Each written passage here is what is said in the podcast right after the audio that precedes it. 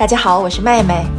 上集说到，汤姆、乔与哈克贝利决定离家出走当海盗。凌晨两点左右，他们乘着小船抵达杰克森岛，来来回回好几趟，把带来的东西都搬到岸上，用一块老旧的帆布搭了个帐篷。当然啦，帐篷可不是拿来睡觉用的，而是当仓库堆放补给品。海盗嘛，一定要露天睡在外面才够帅呀！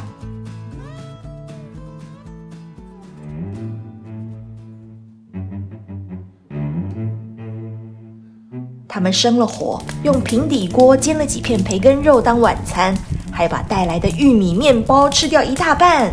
这样远离人群，在荒郊野外自由自在的野餐，比想象中还要快乐一百万倍。我打算一辈子都住在这里，我也不要回去。他们都很笃定，绝对不会再回到文明世界里。熊熊的火光照耀着他们满足的脸庞，也照亮了这个神圣的殿堂。吃饱喝足之后，海盗们心满意足地躺在草地上。乔说：“呼，这样的生活也太美了吧，简直就是棒呆啦！”要是其他孩子发现我们不见了，你猜他们会怎么样啊？还能怎么说？只能羡慕又嫉妒啊！你说对不对，哈克？我也这么觉得。以前我都没有吃饱过，这里也不会有人欺负我。反正这里就是很适合我了。汤姆又说：“我也喜欢这种生活，不用一大早起床洗脸刷牙，还要赶着去上学做那些无聊的事。”哈克突然问了一句：“那海盗平常都在做什么？”哦，这你也不知道，海盗就是专门负责过好日子啊，到处欺负别人，抢别人的船，然后把金银财宝堆到岛上那些阴森森的地方，让妖魔鬼怪替他们看守宝物。哦，还要把船烧掉，逼船上的人走跳板跳到海里面去。而且海盗们都穿得很好看哦。聊着聊着，三个男孩的声音渐渐变微弱了。赤血狂魔哈克贝利无忧无虑的，因此最快进入梦乡。海霸死神乔哈帕和暗黑风暴汤姆索亚明明也困极了，却有个奇怪的感觉在捣蛋，不让他们睡着。那是良心不安的感觉。他们开始怀疑自己离家出走是不是个错误的决定。况且还偷拿了火腿跟培根肉，这和平常偷吃果酱还有饼干可不是同一个等级的。还好。良心最后同意放他们一马，这两个矛盾言行不一的海盗才安稳的睡着了。隔天一早，天灰蒙蒙的，还没有亮，气温有些凉。汤姆醒来，迷迷糊糊的，搞不清楚自己在什么地方。他揉揉眼睛，看向四周，才想起昨晚的冒险。乔与哈克在一旁睡得很香，森林里万籁俱寂。柔和的景色让人心情平静。突然，从森林深处传来一声嘹亮的鸟鸣。不多久，另一只小鸟跟着唱和。接着，大自然就像舞台揭开序幕一样，从沉睡中苏醒。一群早起的啄木鸟哆哆哆哆哆哆的辛勤工作，啄着树干。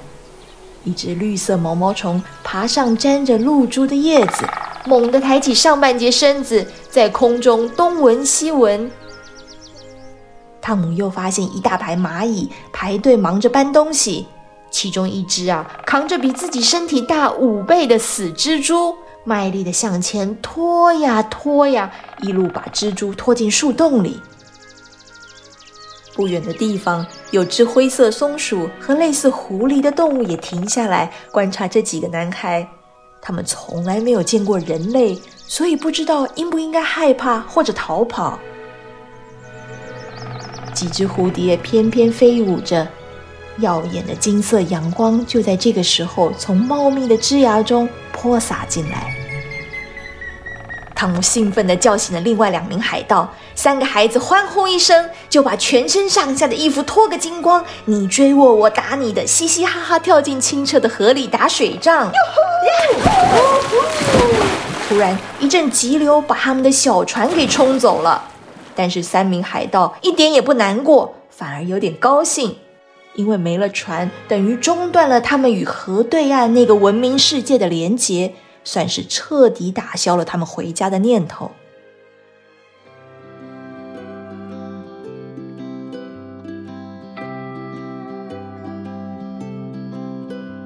等游完泳回到营地，他们可饿坏了。乔负责生火，汤姆与哈克带着钓竿来到河边，抛下鱼饵。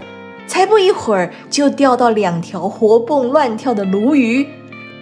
他们把鱼和培根肉放在锅子里一起煎，香味一下子就喷发出来，味道鲜美极了。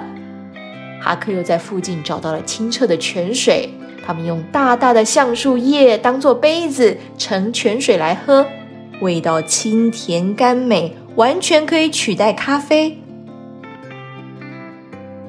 他们几乎每个小时都跳下水游泳。下午饥肠辘辘，饿得受不了了，海盗们就全体出动到沙滩上去找乌龟蛋。他们拿树枝往沙子里戳，戳到软的地方就跪下来用手挖。运气好的时候，一次可以找出五六十颗乌龟蛋来。那天晚上，他们吃了一顿美味可口的煎蛋大餐，稀里呼噜吃完之后，就坐在大树下聊天。聊着聊着，渐渐没了话题，森林也安静下来，仿佛陷入了沉思。一阵浓浓的寂寞和孤独感突然涌上心头，他们才明白那是想家的感觉。就连赤血狂魔哈克贝利都怀念起他常常光顾睡觉的台阶和大木桶。可是三个海盗都把这种感觉藏在心里，没有人敢承认自己想家。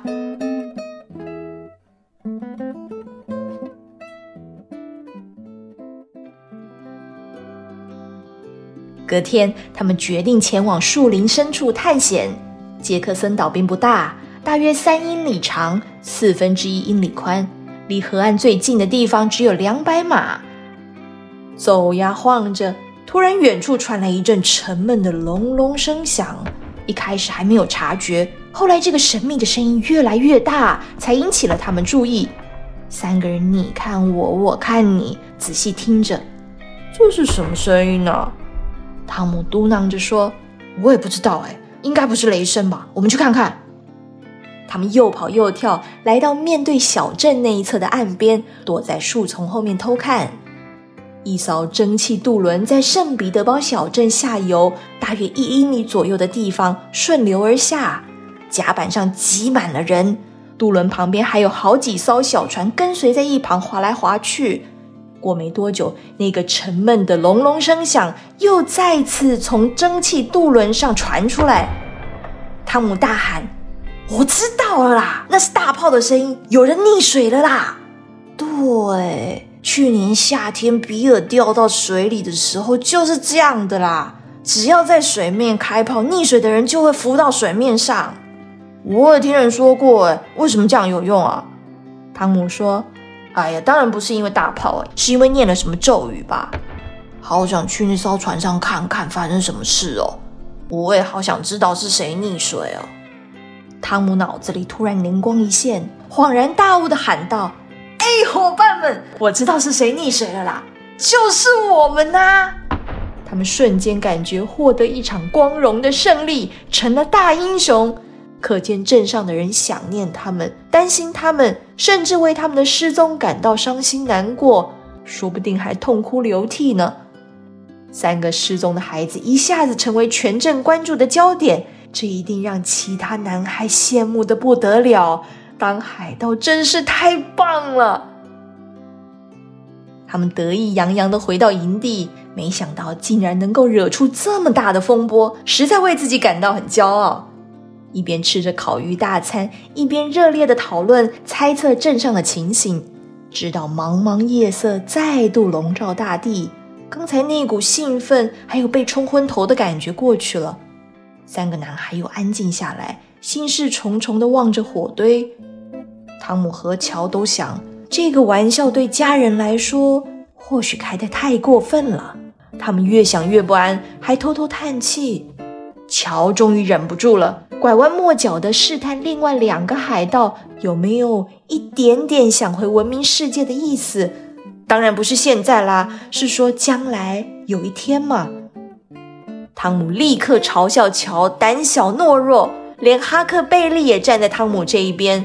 乔马上改口为自己辩护，说自己绝对不是想家的胆小鬼。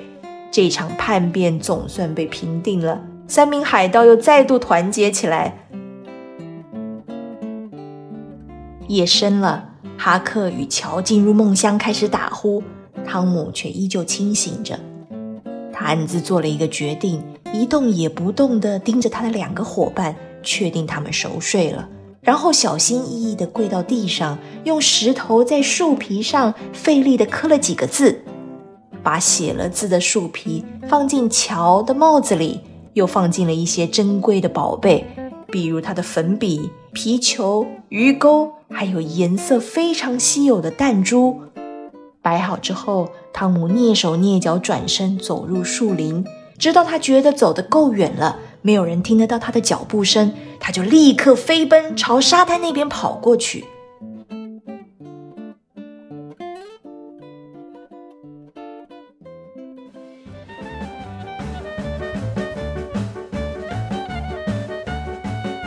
亲爱的听众，暗黑风暴汤姆索亚天黑了不睡觉，抛下另外两名伙伴是要去哪里做什么呢？这三个男孩还能继续坚持他们的海盗生活吗？下一集的故事告诉你。祝你有个愉快的一天，拜拜。